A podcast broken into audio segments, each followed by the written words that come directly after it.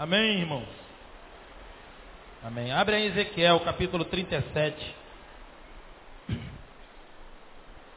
Ezequiel 37 é um texto muito conhecido, mas geralmente é, a gente, eu mesmo já ministrei várias vezes, na ótica da, de ver o vale de ossos secos como uma situação ou uma pessoa externa alguém de fora, né? profetizar na vida de alguém, profetizar. Mas Deus me deu essa palavra, eu estava ouvindo, eu passei aqui na secretaria, peguei o CD do Vida. Quem não sabe, quantos não sabem que existe um CD da Igreja Batista Betânia no Ministério Vida? Quantos não sabem? Várias pessoas. Então existe um CD, deve ter lá na, na secretaria, tem ainda. Você pode adquirir. Muito bom é, particularmente duas músicas que me tocam muito, Shekinah e essa sobre o vale. E aí, ouvindo essa música, Deus deu algo novo e algo novo, porém bem particular para nós, na igreja Batista Betânia. E o pastor Denilson me convidou para que nós estivéssemos aqui pregando, e aqui eu quero levar, quero pensar com vocês nessa, nessa palavra de Ezequiel capítulo 37, renascendo do vale. Essa palavra, capítulo 37, é onde é o naufrágio de Israel e Deus leva Ezequiel, quem estava desde o início ouviu quando eu li Ezequiel 1.1, que é o primeiro versículo do primeiro capítulo de Ezequiel, onde Deus dá a sintonia, dá o posicionamento cronológico para Ezequiel, o dia, 30 anos do rei, do mandato do rei, dá o mês e dá o dia posicionamento cronológico, posicionamento geográfico, ah, o posicionamento espiritual dele, dizendo que ele estava numa posição que ele viu visões de Deus. A revelação de Deus é contínua. Deus se revela todo segundo. Deus se revela a cada milésimo. Deus se revela em cada todo tempo, a toda hora Deus está se revelando. A questão é que muitas vezes nós não estamos numa posição favorável a receber essa revelação de Deus ou um entendimento favorável a receber essa revelação de Deus, mas a revelação de Deus está aí, está sobre tua cabeça. A cada minuto, a cada segundo, a cada milésimo, a revelação de Deus se faz através da palavra. A revelação máxima de Deus é Jesus. A revelação escrita, a sua palavra, a revelação através de rádio, através de jornal, através de um pássaro posado numa árvore, como eu falei na última ocasião, uma, através do, do fenômeno da natureza, através de qualquer simplicidade, de uma criança ao seu lado. Deus está se revelando a ti toda hora. A todo momento Deus se revela. E Deus usa, está, é, é, está equivocado aqueles que pensam que Deus só usa uma pregação como essa, ou Deus só usa uma canção como a me inspirou essa mensagem. Deus só usa ah, uma, um folheto ou a própria Bíblia. Deus usa quem Ele quiser. Deus usa quem Ele quiser, quer você acredite ou não. Um pastor conhecido nosso, Ezequiel, voltou para a igreja porque um mendigo pregava para ele todo dia quando ele passava no local em Niterói. Ele era afastado, todo dia o mendigo pregava. Todo dia o mendigo citava um versículo para ele, exatamente na hora que ele passava. Deus pode usar quem ele quiser. Deus pode usar um traficante a qualquer hora. Deus pode usar uma pedra, Deus pode usar um animal, Deus pode usar quem Ele quiser. Deus pode usar qualquer instrumento. Agora, um instrumento que vai operar, Deus pode operar com qualquer instrumento. Agora, há uma diferença em um instrumento esterilizado e um instrumento não esterilizado. As consequências ou a continuidade desse uso é que vai dizer a forma que esse instrumento se coloca na mão do médico mas Deus usa quem Ele quiser. Então Deus é um Deus que trouxe Ezequiel e que conduziu Ezequiel. Ezequiel significa Deus fortalece. Ezequiel foi um profeta marcado por um profeta visionário. Vários profetas tiveram visões, mas tiveram visões como talvez você já teve, visão miraculosa, visão sobrenatural ou visão com os olhos abertos. Isso é visão de Deus também. Visão de Deus não é só sobrenatural ou miraculosa, aquelas visões que a gente precisa né, ter todo um, um aparato para falar ou para ou experimentar, mas não, Deus te dá visão com os olhos abertos. Isso é visão de Deus também. Visão, posicionamento que ele quer na tua vida, direcionamento, direção. Então, Ezequiel era um profeta, além disso, Ezequiel era um profeta que tinha visões miraculosas. É, Ezequiel tinha experiências de visões tremendas, de animais, de seres. Ezequiel era um homem, um profeta que Deus usava, Deus relacionava com ele, usando as visões de maneira sobrenatural, miraculosa. E aí, nessa experiência, Deus conduz Ezequiel no capítulo 37 a um vale de ossos secos. E no primeiro versículo desse capítulo, você já abriu Ezequiel capítulo 37, amém ou não amém? No primeiro versículo diz, e veio sobre mim a mão do Senhor, e o Senhor me levantou em espírito e me pôs no meio de um vale que estava cheio de ossos. Bom, se foi só meramente uma visão, se foi algo, Ezequiel estava debaixo de uma árvore e Deus o levou, como aparentemente diz o versículo, e mostrou numa visão, numa, numa, numa página é, é, é, mental, uma visão só ah, para ele, algo abstrato, não usando a questão física, não houve deslocamento. Podemos entender assim, mas a Bíblia nos diz, nos mostra o seguinte: veio sobre mim uma mão do Senhor e o Senhor me levou em espírito, amém? E me pôs no meio de um vale que estava cheio de ossos. Ele me pôs. Então, dá a ideia de que o vale possivelmente existia literalmente e eram vales que é, é, é, é, abrigava os mortos das batalhas. Certamente ali eram homens que combateram, que brigaram, que lutaram nas batalhas e que perderam. Homens que lutaram e faleceram ali. Agora, quanto à visão dos ajuntamentos do nervo dos carnes, aí é possível ter sido uma visão. Mas o fato de Ezequiel ter sido levado literalmente a um local físico, geográfico, que estava cheio de ossos secos, é muito aceito pelos estudiosos. Então, possivelmente, Deus usou um fenômeno físico para ampliar a ministração que queria fazer na vida de Ezequiel. Então, o primeiro entendimento que nós temos nessa palavra é que Deus quer nos confrontar e ele nos traz, ele levou Ezequiel a uma miséria para aplicar a própria miserabilidade do povo de Israel, que é ele mesmo.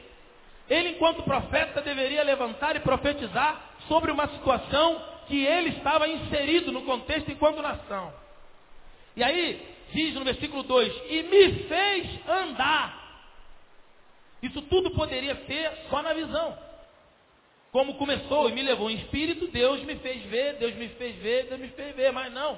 Deus me levou e me pôs no meio de um vale que estava cheio de ossos e me fez andar ao redor deles, dos ossos.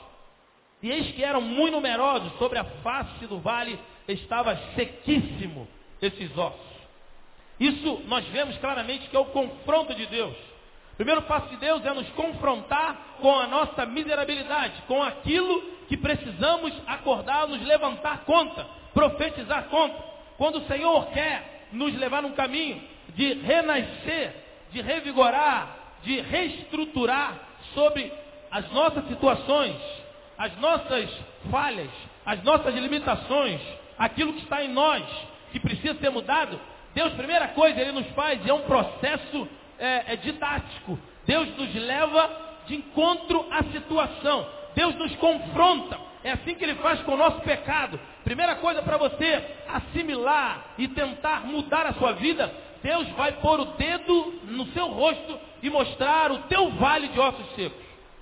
E aí diz a Bíblia que por isso que Deus não poupou Ezequiel de levar literalmente a um vale de ossos secos, para que ele pudesse sentir. Certamente teve algo que ele sentiu ali que é o cheiro, o mau cheiro daquela situação, de um vale que havia ossos, que havia ainda carniça possivelmente, nem todos os ossos, nem todos os corpos que ali estavam, poderia haver ossos estavam ainda em decomposição.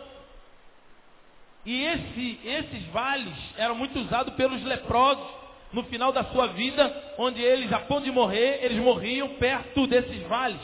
E ali ficavam, e ali juntavam vários ossos. Aí no versículo 3 diz assim: E disse-me, e me disse, sempre o Espírito falando a pessoa de Ezequiel, e me disse, filho do homem, poderão viver esses ossos? Deus faz uma pergunta a Ezequiel. E Deus quer provar. Primeiro, Deus quer confrontar. Segundo, Deus quer provar. Deus quer ver ah, qual é o teu, a forma, a, a fé, e se você crê naquilo que você está vendo.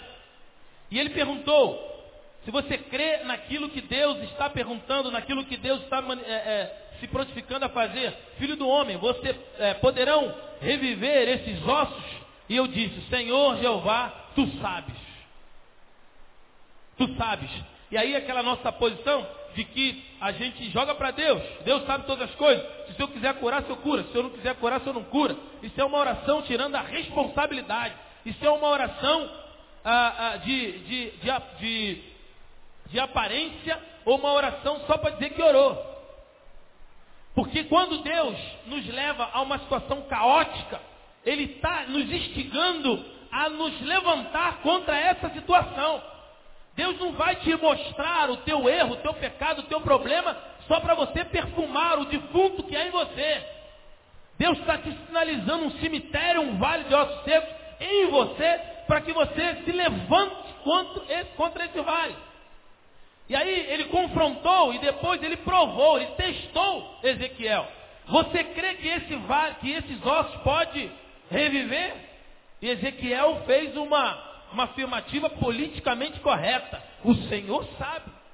É, eu sei, Ezequiel, mas você sabe. E Deus está dizendo para você o seguinte, quando você fala, Senhor, tu sabes, tu sabes das minhas necessidades, tu sabes o que eu preciso, Deus sabe, mas você sabe o que você precisa? Você sabe o que, que vai mover a tua vida? Você tem a consciência e a convicção do posicionamento de Deus na tua vida?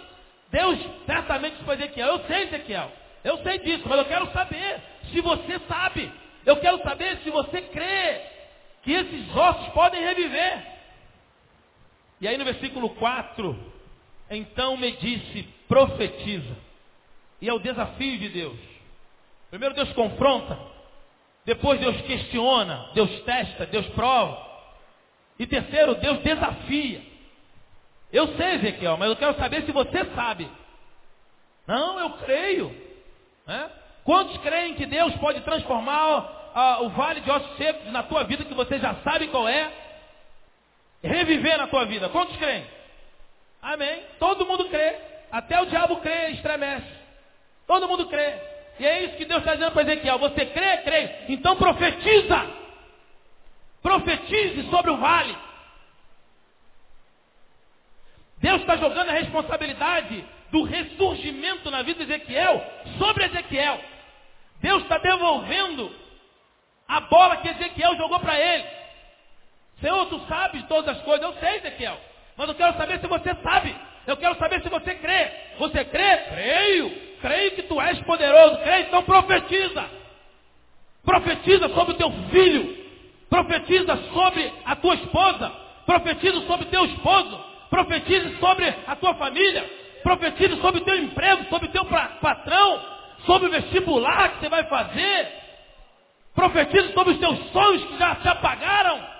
Profetize sobre a lamparina que se apagou na tua vida. E Deus diz: Você crê? Creio. Você crê que Deus pode mudar a tua vida financeira? Creio. Então profetize sobre a tua vida financeira. Você crê que Deus pode mudar o teu bairro, pode mudar a nação, pode mudar o mundo, pode mudar a tua casa? Então profetize. Deus está devolvendo para você a responsabilidade sobre tua vida. Ele desafiou Ezequiel. E diz, Ezequiel, não há profecia sem a declaração da minha palavra. Declaração sem palavra de Deus é, de, é, é, é meramente confissão positiva. Mas quando você declara com a palavra de Deus, você torna o logos em rema. Você torna sua palavra em palavra profética e viva na tua vida.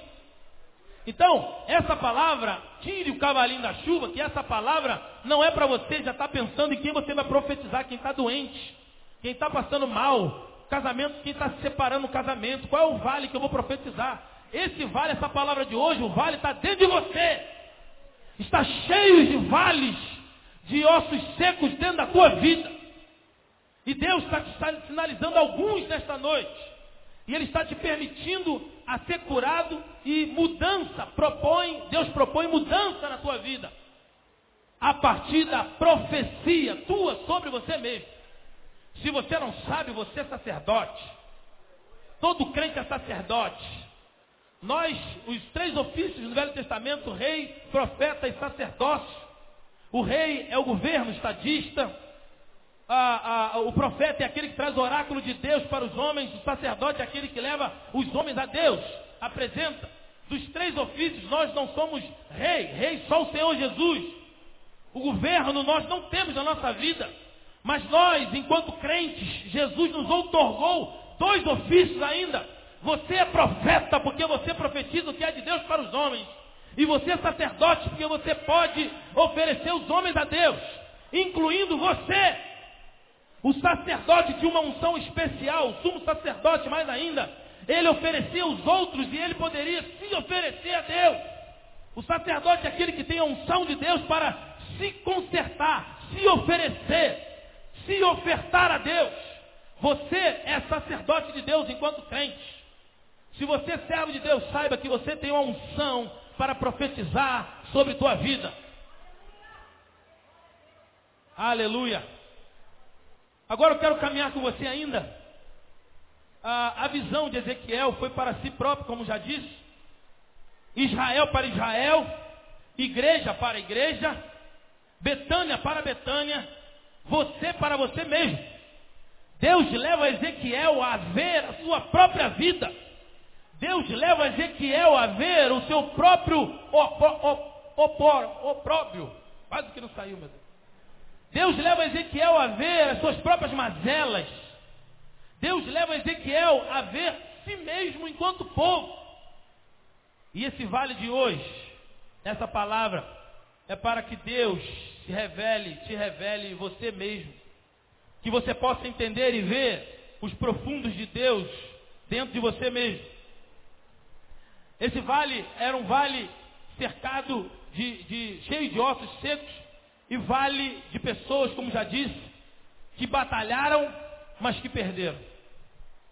Pessoas que saíram para a batalha, pessoas que treinaram, que saíram para a batalha, mas perderam a batalha. Esse vale registra aqueles que saíram para guerrear e perderam e foram derrotados na batalha. E ação de Deus, quando ele vem confrontar, quando ele vem provar, quando ele vem desafiar, ele quer causar algumas reações na tua vida. E a ordem de Deus para Ezequiel era que ele profetizasse. E diz no versículo 4: Então me disse, profetiza sobre os ossos. E disse-lhe, ossos secos, ouvi a palavra do Senhor. E assim Ezequiel fez. E aconteceu algo no versículo 7, veja aí. Então Palavra conclu, conclusiva. Então, depois de Ezequiel se levantar e profetizar, então profetizei como se me, é, como se me deu ordem. E houve um ruído enquanto eu profetizava. E este se fez um reboliço. E os ossos se juntaram, cada osso ao seu osso. Algumas questões fala som, fala mover. Fala se arrumaram os ossos.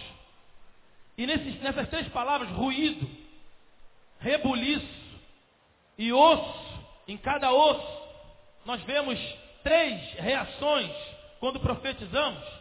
Primeira delas, quando profetizamos, há um ruído. Quando nós profetizamos, há um som que se levanta. Há um barulho. E o barulho aqui era dos ossos batendo no osso. Não sei se você já viu alguém é, ter uma lesão de osso perto de você, ou alguém que quebrou uma perna, ou quebrou um braço, ou deslocou alguma, algum, o ombro, alguma coisa, e há um estrondo, há um barulho muito grande. Há uns três semanas atrás estávamos jogando futebol e um rapaz teve um problema com o ombro lá do outro lado, nós escutamos o barulho, prá, no ombro. Imagine vários ossos se movendo. Houve um grande barulho, houve um grande mover. Diz que houve um reboliço. Segundo, houve um mover para que os ossos se posicionassem. Houve um mover, houve um movimento. E a Bíblia fala que o Espírito, na criação, ah, Deus sempre declarou, haja, através da sua palavra. Houve um som de Deus na criação. Haja luz, houve luz. A palavra de Deus era o som. Toda a criação, exceto o homem, os animais, foram criados, que foram criados direto eh, das mãos de Deus. Toda a criação foi criada com a palavra de Deus. Haja luz, haja, através do som de Deus. Na criação também nós vemos o mover de Deus, o Espírito de Deus se movia sobre a face das águas. Nesse momento profético na vida de Ezequiel, há um mover especial nos ossos. Deus está movendo e mostrando a Ezequiel o que, o que poderia e precisaria acontecer de uma forma metafórica para que Deus pudesse organizar. Deus estava no processo de organização. Por último, diz a Bíblia nesse versículo 7, que os, houve, os ossos se juntaram, cada osso ao seu osso. Versículo 7. Viu aí? Cada osso ao seu osso. Agora imagine, querido, um vale com uh, mil homens que morreram numa batalha. Quando eu estudei era 208 ossos, né? Mas agora parece, é, o ser humano parece que criou mais ossos aí. Que eu vi num programa, acho que foi 210 por aí. Então algum osso que deve ter tido desmembramento. É cerca de 210 ossos, não me fala minha mãe. Multiplica por mil, então tu vê quantos ossos. Ainda tem o martelo, tem os ossos pequenininhos. Agora você vê nessa multidão de ossos, no momento em que Deus ordena, qual era a visão que Ezequiel teve? Ossos se movendo e cada osso ao seu osso. Porque quando Deus começa a liberar e quando Deus começa a iniciar o processo de ordem, é necessário que cada osso esteja em seu osso. Porque a tinta não poderia colar na omoplata o, o, o, a, o osso do pé não poderia vir colar na costela, a costela colar na cabeça. No meio desse embaralho todo, na profecia de Ezequiel, Deus começou que houve primeiro um ruído, um barulho, um estrondo, e quando Deus age, nem sempre, mas em muitas vezes, como foi, ah, Deus falou no Monte Horebe, houve um estrondo ali no monte, o monte moveu, o monte se moveu, houve um barulho. E em muitas vezes, quando Deus está falando, há barulho. A gente ouve alguma coisa, um aleluia, um glória a Deus. Como agora, por exemplo.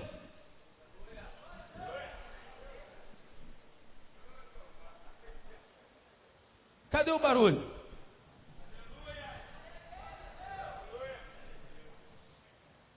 Constrangiu o pessoal, né? Agora, será que há mover quando Deus está falando, quando Deus está agindo? Há o mover de Deus, como a Bíblia diz no Espírito? na criação, houve um mover. Você pode ficar de pé aí? Pode ficar de pé? Então fica de pé. Então, você pode fazer barulho? Você pode se mover? Então se movimente aí, ó, mova os braços. Você pode levantar o braço, adorar o Senhor, você pode ficar de joelho, você pode dobrar, você pode sentar. Amém ou não amém? Agora pode sentar, mas a Bíblia também diz e aí, né, os pentecos, né, galera, glória a Deus, aleluia, barulho pentecostal, pá. Mas a Bíblia também diz aqui que havia osso no seu osso. No meio do embaralho todo, os ossos saíram. E de repente poderia ter um pedaço da tíbia do, do soldado, ah, do guerreiro Samuel. O pé estava aqui, a bacia estava ali no meio e o crânio estava lá na ponta. Quando teve essa ordem, que foi osso em seu osso, não foi só o, o pé na tíbia, a tíbia no fêmur, a fêmur na bacia, mas foi o osso no seu osso de cada pessoa. Então, foi o mover em cada um procurando osso no seu osso de cada ser humano, de cada homem que morreu ali de cada exército, cada soldado que morreu naquela batalha. Cada exército, que, cada soldado que foi derrotado naquela guerra. A ordem de Deus, a visão que Ezequiel teve, eu imagino que foi tremendo. Imagina os ossos batendo no osso, cada osso procurando o seu osso para se encaixar. Isso aí não é de Samuel não, esse aqui é de, do Vitor, esse aqui é do, é do fulano de tal, esse aqui, esse osso aqui é do, é do Alisson, esse osso aqui é do, é do Giovanni. E aí, cada osso encontrando seu osso até que formasse o corpo humano exato de cada um. Isso é o que? Isso é ordem. Então há ruído, há barulho, aleluia, glória a Deus, há mover. Os ossos se movimentaram, mas a Bíblia diz que havia ordem, havia controle. Então quando Deus age, Deus também age na ordem. Amém, igreja? Amém. Agora, se houver o espírito, pode ter essa forma, mas se não houver o espírito, o ruído pode ser um estrépito, pode ser só um barulho, lata que bate. O mover pode ser um ativismo. E osso em cada osso pode deixar de ser ordem para ser liturgia, para ser legalismo. Agora, se o Espírito tiver, pode fazer com que isso funcione numa engrenagem saudável ao reino. Então, e Deus estava levando Ezequiel para que Ezequiel visse, numa visão, o estado primário de Israel, um simbolismo, e o que Deus poderia fazer com Israel, desde que desde que ele se levantasse contra a situação. Porque Deus não pediu Ezequiel para ficar sentado, Ezequiel, senta aí agora. Eu estou te trazendo aqui só para você ver o teatro que vai ser. Eu vou me levantar, eu vou levantar minha mão. Você fica só vendo, não. A Bíblia diz que Deus conduziu Ezequiel. Ezequiel foi no meio do vale. Ezequiel foi, passeou, andou no meio dos ossos. Deus levou Ezequiel ao fim dele mesmo. Deus levou Ezequiel à problemática. Deus confrontou Ezequiel ao vale que estava diante dele. Então, querido, aqui nós vemos uma experiência profética de Ezequiel tremendo. E a Bíblia diz que ele no versículo 9, veja aí, depois disso tudo, havia o um problema, né? Ezequiel profetizou, houve um ruído, houve um reboliço dos ossos, houve a ordem, osso e seu osso. A Bíblia diz que houve, vieram nervos, vieram carnes, vieram músculos, vieram a pele, a pele veio, e eu imagino Ezequiel tendo esse avião fantástico. E veio, veio de algum lugar. Deus trouxe, aí Deus fez o exército, todo homem recomposto na sua parte física, mas havia ainda a falta do espírito. No versículo 8 diz que não havia, mas não havia neles espírito. Então não adianta a estrutura, não adianta o poder bélico, não adianta a, a, a, a, a base se não houver o Espírito. De nada adianta o teu programa se não houver o fluir do Espírito. E Ezequiel, vendo tudo isso, Deus diz no versículo 9: profetiza ao Espírito, profetiza ao Espírito, ó filho do homem, diz ao Espírito, assim diz o Senhor Jeová, vem dos quatro ventos, ó Espírito, e assopra sobre esses mortos, para que eles vivam. Aqui era só monturo de osso? Não mais. Havia músculo? Havia. Havia nervos, artérias, havia carne, havia peles, possivelmente cabelos, mas não havia o Espírito de Deus. E aí ele diz para profetizar sobre o Espírito. E o que eu acho interessante é sobre a, a, a, a linguagem que ele usa dos quatro ventos. E há expressões que diz quatro cantos da terra. Isaías já disse, capítulo 40, versículo 22, que Deus é sentado, Deus é o Deus que está sentado sobre o globo da terra. Então Isaías lá atrás já tinha dito que a terra era redonda. Galileu Galilei morreu porque não lia a Bíblia. Ou o povo, né? Não lia porque não mataram, morreu porque o povo não conhecia a Bíblia. Porque a Bíblia já existia nessa época. Pedro Alves Cabral, a galera que andava achando que ia acabar, né? Que o mundo era quadrado. Então, a visão de que o mundo era quadrado, é, certamente não era porque Deus sabia que o mundo era redondo. E Deus já tinha usado Isaías, certamente muitos outros homens já tinham a, a consciência de Deus disso.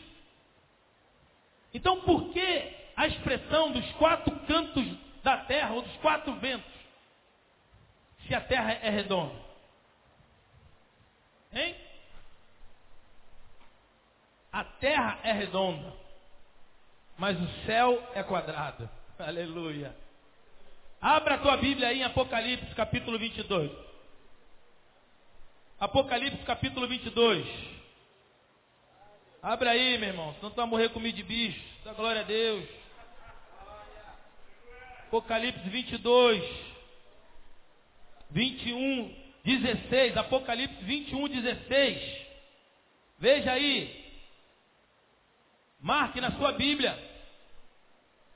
A terra é redonda, mas o céu é quadrado. E assim estava situada em quadrado. Aqui você, volta um pouquinho no versículo 9, está o cabeçalho aí, a visão de João na ilha de Pátimos, a revelação de Deus quanto à Nova Jerusalém, a visão que João teve do céu. Versículo 16: E a cidade estava situada em quadrado, e o seu comprimento era tanto com a sua largura. E mediu a cidade com cana até 12 mil estádios, e o seu comprimento, largura e altura eram iguais. Então qual é a forma do céu? quadrada. Então você pode dar um glória a Deus por isso?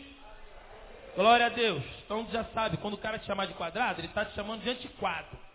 Ele está te chamando de careta. Ele está te chamando de. De repente, tu pode até estar tá, tá vacilando e estar tá, tá sendo um quadrado. Mas não se inferiorize agora tanto por isso.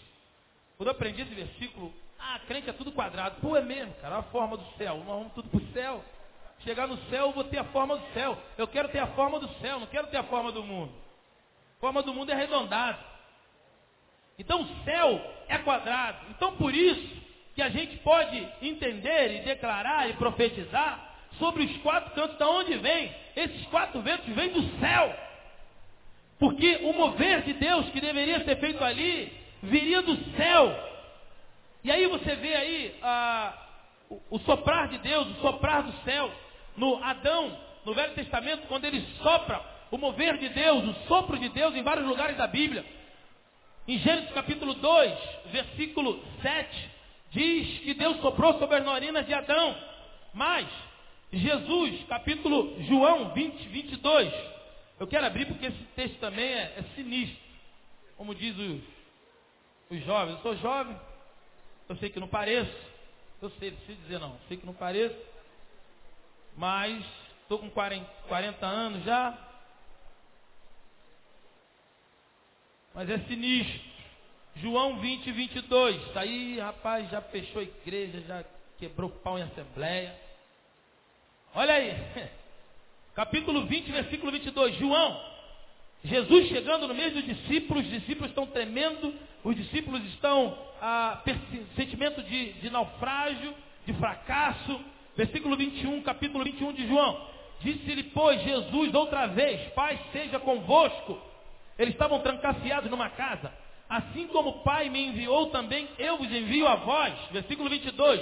E havendo dito isto, assoprou sobre eles e disse-lhes, recebei, recebei o Espírito Santo. No Velho Testamento, em, hebraico, o Espírito Santo é ruach que é sopro.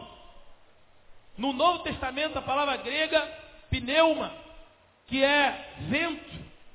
E a palavra espírito, para nós é o mesmo sentido. João 3,8 diz, João Jesus diz, ah, o vento sopra onde quer, ouve a sua voz, assim é todo aquele que é nascido do Espírito de Deus. Aquele que é nascido é comparado como vento. O sopro de Deus, ele sopra aonde ele quer, diz João 3,8. Então por isso aqui, diz a Bíblia, que Ezequiel faz alusão e a Bíblia mostra sobre o vento dos quatro cantos. Os quatro ventos é vento do céu. A prova disso está em Atos 2:2. Abra aí agora Atos 2:2. Fala sobre a inauguração do, do, do Espírito Santo na raça humana, lá em Jerusalém, onde eles estavam reunidos, e na inauguração do, do ministério do Espírito Santo, Atos capítulo 2, cumprindo a profecia de Joel capítulo 2, que o Espírito de Deus viria sobre toda a carne, sobre toda a raça humana. Atos 2, 2 diz, e de repente veio da onde? Da onde, igreja? Do céu, um som, como que de um vento veemente. e impetuoso e encheu toda a casa em que estava assentado. Então, na verdade, não foi o vento que veio, foi o som de um vento. Mas mesmo assim, a aplicabilidade da visitação do Espírito novamente comparada a vento.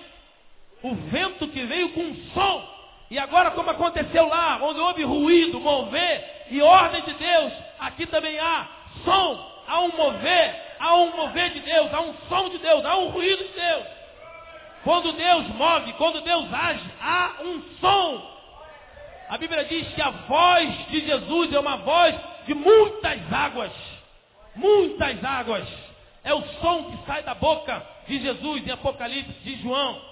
Então, querido, o som, o mover de Deus, o Espírito de Deus, é algo que ressurge. A, a, a, o Espírito de Deus é comparado ao vento. Por isso, Ezequiel, no capítulo 37, quando ele profetiza, ele profetiza nos quatro cantos. Esses quatro cantos são os quatro ventos que vêm dos quatro cantos do céu. Porque a terra é redonda, mas o céu é quadrado. E a Bíblia diz que o vento que veio, veio do céu. Então, quando Ezequiel profetiza, é uma profecia vindo do céu. Não é uma profecia de, de confissão positiva só tua. Não é uma confissão de intenção positiva de algo que dê certo. Mas a profecia, quando você é levantado por Deus, é municiado por Deus para profetizar contra um vale que está na sua vida, você tem que profetizar movido da palavra de Deus e convocando o vento de Deus que sopra o Espírito e esse Espírito vem do céu. Eu quero ah, encerrar, partir para o encerramento, convidar vocês ao versículo 11. E aqui nós veremos as consequências o objetivo de Deus de levantar um exército agora. Agora está diante de Ezequiel um exército. Está diante de Ezequiel um, um, não mais um, um monturo de ossos secos, mas ossos que foram reconduzidos, foram movidos, foram organizados, cada osso no seu osso, sim, mas cada osso no seu osso de cada pessoa. Eles foram levantados, ficaram de pé, mas não tinham espírito foi profetizado e veio dos quatro cantos, veio do céu, o Espírito de Deus soprou sobre eles. E agora eles receberam vida, diz o texto. Agora são homens com vida, com ossos, com carne, com artérias, com nervos, com músculo. É um exército formado, mas um exército formado de homens vivos, sem o objetivo de Deus, é apenas só um exército. E um exército sem o objetivo de Deus, ele vai brigar contra, vai só brigar, vai só lutar, vai só guerrear. E em muitas vezes pode guerrear entre si. Alguém já disse que a igreja é o único exército que mata os seus feridos. A igreja é um exército? É. Mas se não tiver no mover de Deus, se não tiver na direção de Deus, vai ser um exército para matar os feridos que há entre eles. Eu me lembro que uns dois anos atrás havia um, houve um problema lá no Pacaembu, um ano, dois anos, com a torcida do Corinthians, não sei se vocês viram, e eram 22 policiais para segurar mais de 5 mil corintianos naquela grade. Eu uso esse exemplo, para mim foi tremendo aquele exemplo. 22 homens, e eles pararam num vão de 10 metros mais ou menos, porque a grade, a torcida tinha derrubado. E eles foram para a grade, ficaram ali com o escudo, enfrentando mais de 10 mil torcedores do Corinthians, que são um bando de loucos, só por fato de torcer para o Corinthians é maluco, se fosse tricolor ainda vai. Mas corintiano, e aí eles querendo, querendo entrar, e os 20 policiais só resistiram mais de, sei lá, 10 mil homens da torcida por vários minutos. Apareceu na televisão, vocês viram. E havia, houve um momento em que um dos soldados, e depois eles disseram que eles gritavam entre eles, não podemos sair, não podemos sair, não corre, não corre. Se correr, se eles corressem, eles seriam pisoteados, seriam massacrados. 20 homens, com uma ordem, com um objetivo, com uma estratégia, conseguiu resistir mais de 5 mil torcedores desorganizados. E teve uma hora em que um deles, do PM, se machucou. E aquilo ali foi tremendo. Aquilo ali, para mim, eu viajei ali vendo aquele vídeo. Quando ele se machucou, ele estava no meio, ele foi, foi trazido, foi trazido, foi trazido para o canto. E quando chegou no canto, ele foi colocado por trás do pessoal. E ali o, o, o, comandante disse que ele ficasse ali atrás, porque tinha se machucado, mas que ele não corresse. que ele ficasse ali. Isso é um exército. Um exército de 20 homens que enfrentou uma multidão. Isso é um exército. Quando o exército de Deus se levanta, pode ser cinco, pode ser um, pode ser dez. Quando Deus se levanta, Deus te dá estratégia, Deus te dá autoridade, Deus te dá poder, Deus te dá foco.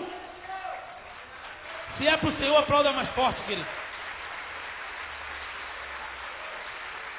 Aleluia.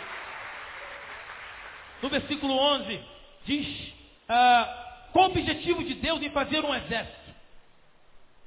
Qual o objetivo de Deus de ter um exército diante dele? Com alma, com vida, com sentimento. Deus quer dar propósito. Deus agora já arrumou o físico. Deus restaurou os ossos. Deus desembaraçou os ossos na tua vida. Deus já te deu carne. Te deu, te deu imagem formosa. Deus te deu nervos. E por último, Deus te deu uma alma, te deu um sentimento, te deu um psique. O físico e a alma ele já tratou. Agora ele quer mexer dentro de você. Agora ele quer tratar o teu espírito e preparar o teu espírito para a guerra e para a batalha. A primeira coisa que ele faz no versículo 11 diz: Então me disse o filho do homem, estes ossos são toda a casa de Israel. Eis que dizem: Nossos ossos se secaram e pereceu a nossa esperança. Nós estávamos cortados ou amputados o primeiro objetivo de Deus quando ele levanta um exército, Deus quer trazer de volta a esperança. Aleluia. Porque esse exército que está de pé, ele está de pé, eles estão recompostos, as flechadas que tomaram foram curadas, o seu corpo está perfeito, intacto, o corpo deles estão todos refeitos, as armas eles pegaram de volta, só que na mente deles está selado a derrota vivida ali naquele local. Eles estão arrebentados por dentro. O seu corpo foi refeito. A alma veio de volta. Havia vida neles, mas uma vida limitada, uma vida atrofiada. Os seus ossos ainda estavam limitados. Sabe por quê? Porque eles perderam a esperança. Deus está querendo dizer o seguinte: que quando ele, quando ele levanta quando ele trabalha o físico, quando ele trabalha a alma, é preciso agora trabalhar a esperança. Há esperança nos ossos. Porque diz aqui que os seus ossos estavam secos. É uma comparação que ele faz com o povo de Israel. E ele diz: olha, assim aconteceu com o povo de Israel. Os ossos de Israel estão ressequidos. A estrutura de Israel, o esqueleto, o osso, é a estrutura do corpo. O que sustenta o corpo são os ossos, é o esqueleto. Então a base, o alicerce, estava comprometido, estava ressequido, estava ferido ainda. E ele estava querendo trabalhar e dizer porque ele perdeu a esperança. E aí, querido, a esperança, os ossos, ah, como já disse o salmista, quando ele diz, enquanto pecava meus ossos envelheceram. Então perdão traz de volta a esperança. O perdão traz de volta a esperança. O perdão ressurge a esperança. Costela de Adão foi tirada a costela, a esperança na costela de Adão para sua, para sua é, é, é, é, esposa. A esperança nos ossos de Adão para uma coajudadora que esteja com Adão. José, quando morre, ele diz a esperança nos ossos de José. Quando ele diz que Deus vai nos tirar você daqui do Egito e vai levar para Canaã. E eu peço a vocês que vocês não deixem que os meus ossos sejam enterrados no Egito. Eu peço a vocês que levem os meus ossos para que eles sejam enterrados lá na terra prometida. Havia esperança nos ossos de José. Havia esperança nos ossos de Eliseu. Quando a Bíblia diz, segundo o rei, os ossos de Eliseu estavam na sepultura. E um homem caiu na sepultura de Eliseu, tocou nos ossos de Eliseu e reviveu. Ressuscitou. A esperança nos ossos de Eliseu a esperança nos ossos de Jesus.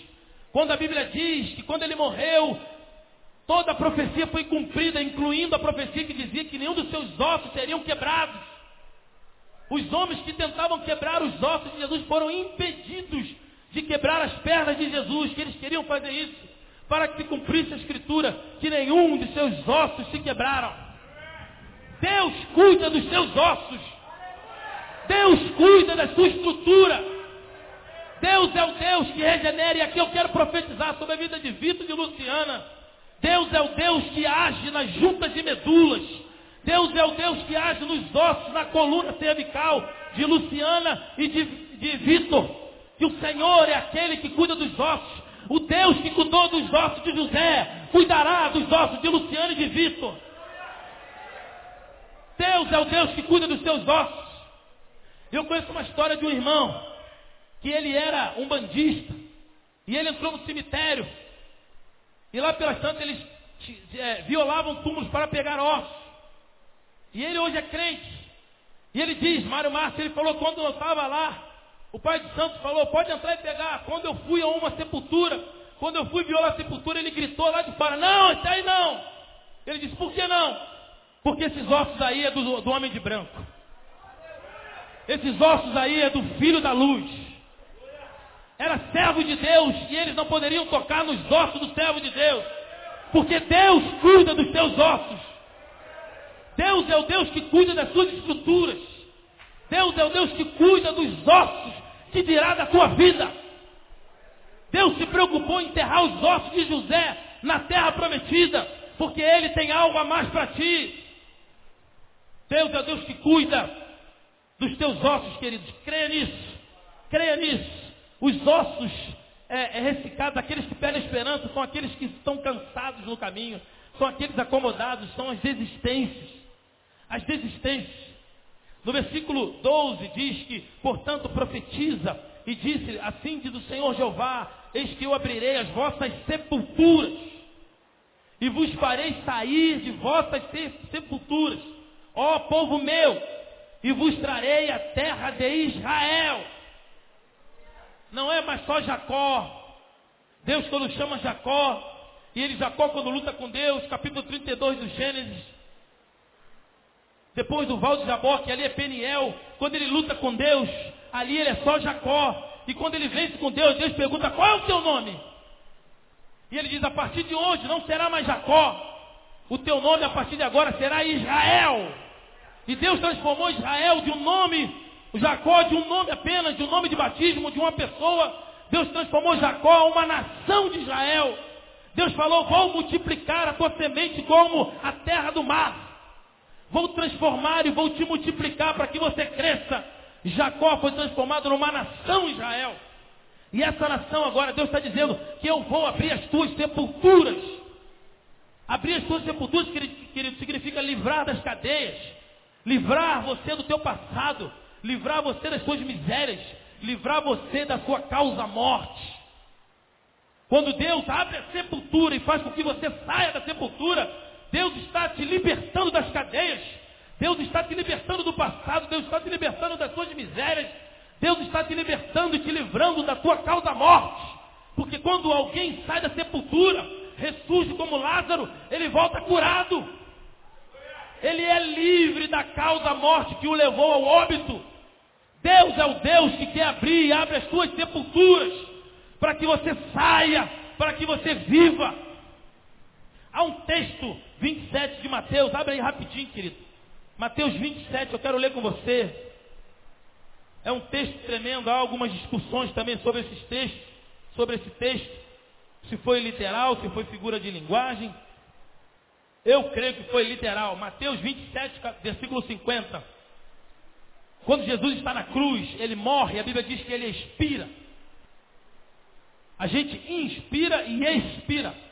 Quando ele soprou o último fôlego, versículo 50, capítulo 27 de Mateus, diz: E Jesus chamou outra vez com grande voz, clamou outra vez com grande voz e entregou o seu espírito, expirou. Veja aí, versículo 51. E eis que o véu do templo se rasgou em dois, de alto a baixo, não de baixo para alto, para alto, de alto a baixo, mostrando que a provisão vem do alto, vem do céu.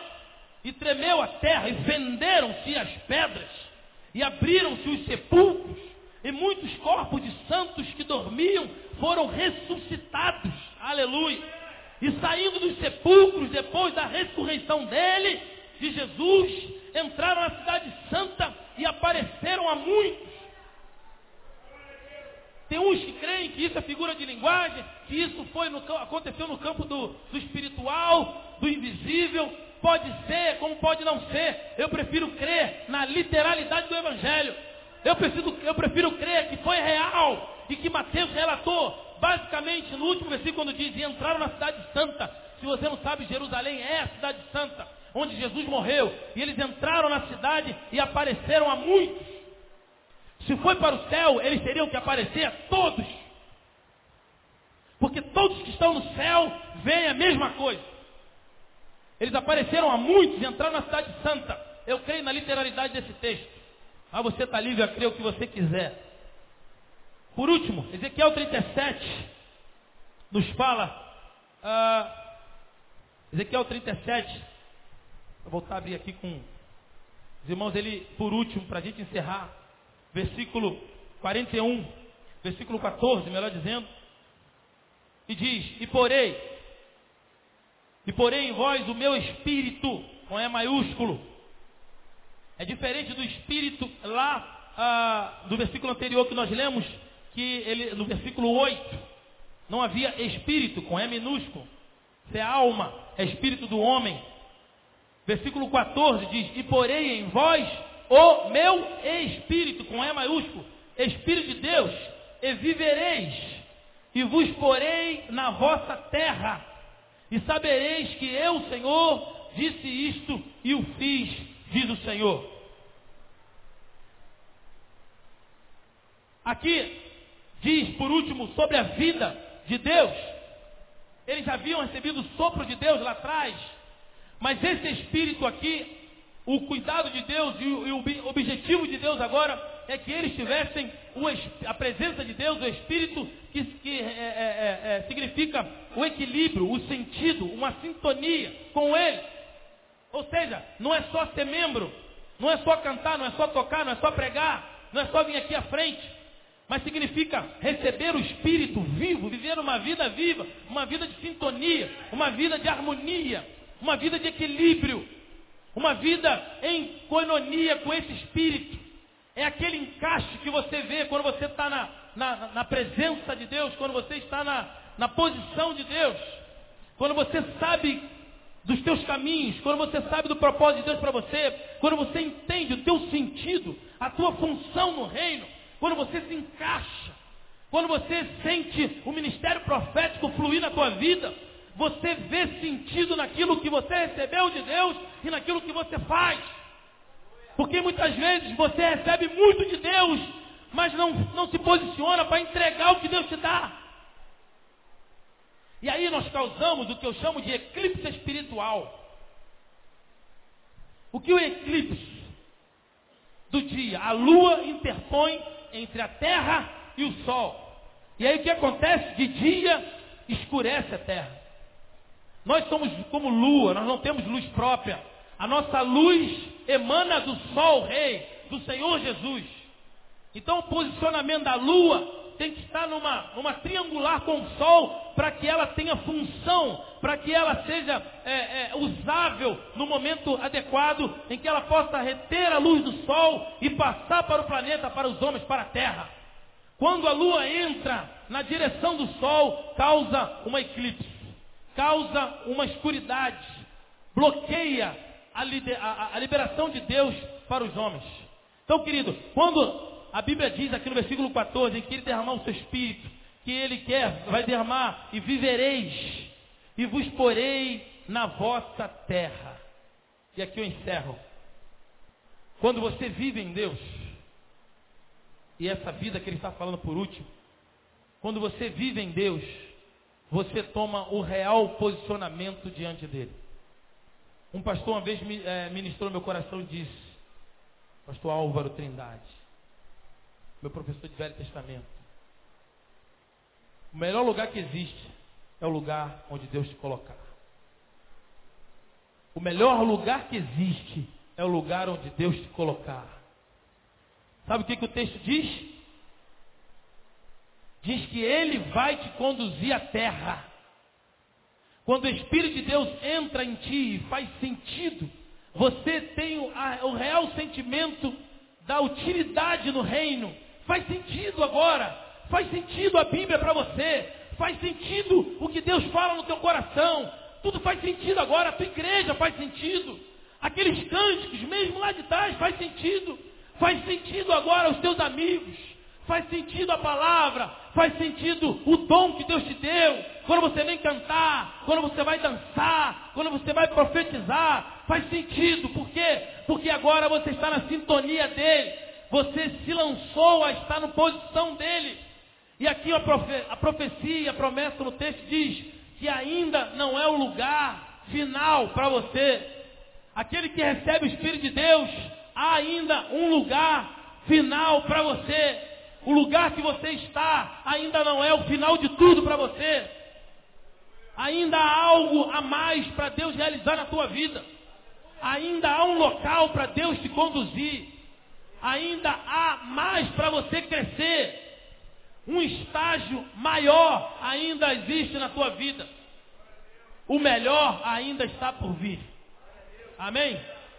Se você crê nisso, aplauda o Senhor bem forte. Aleluia. Glória a Deus.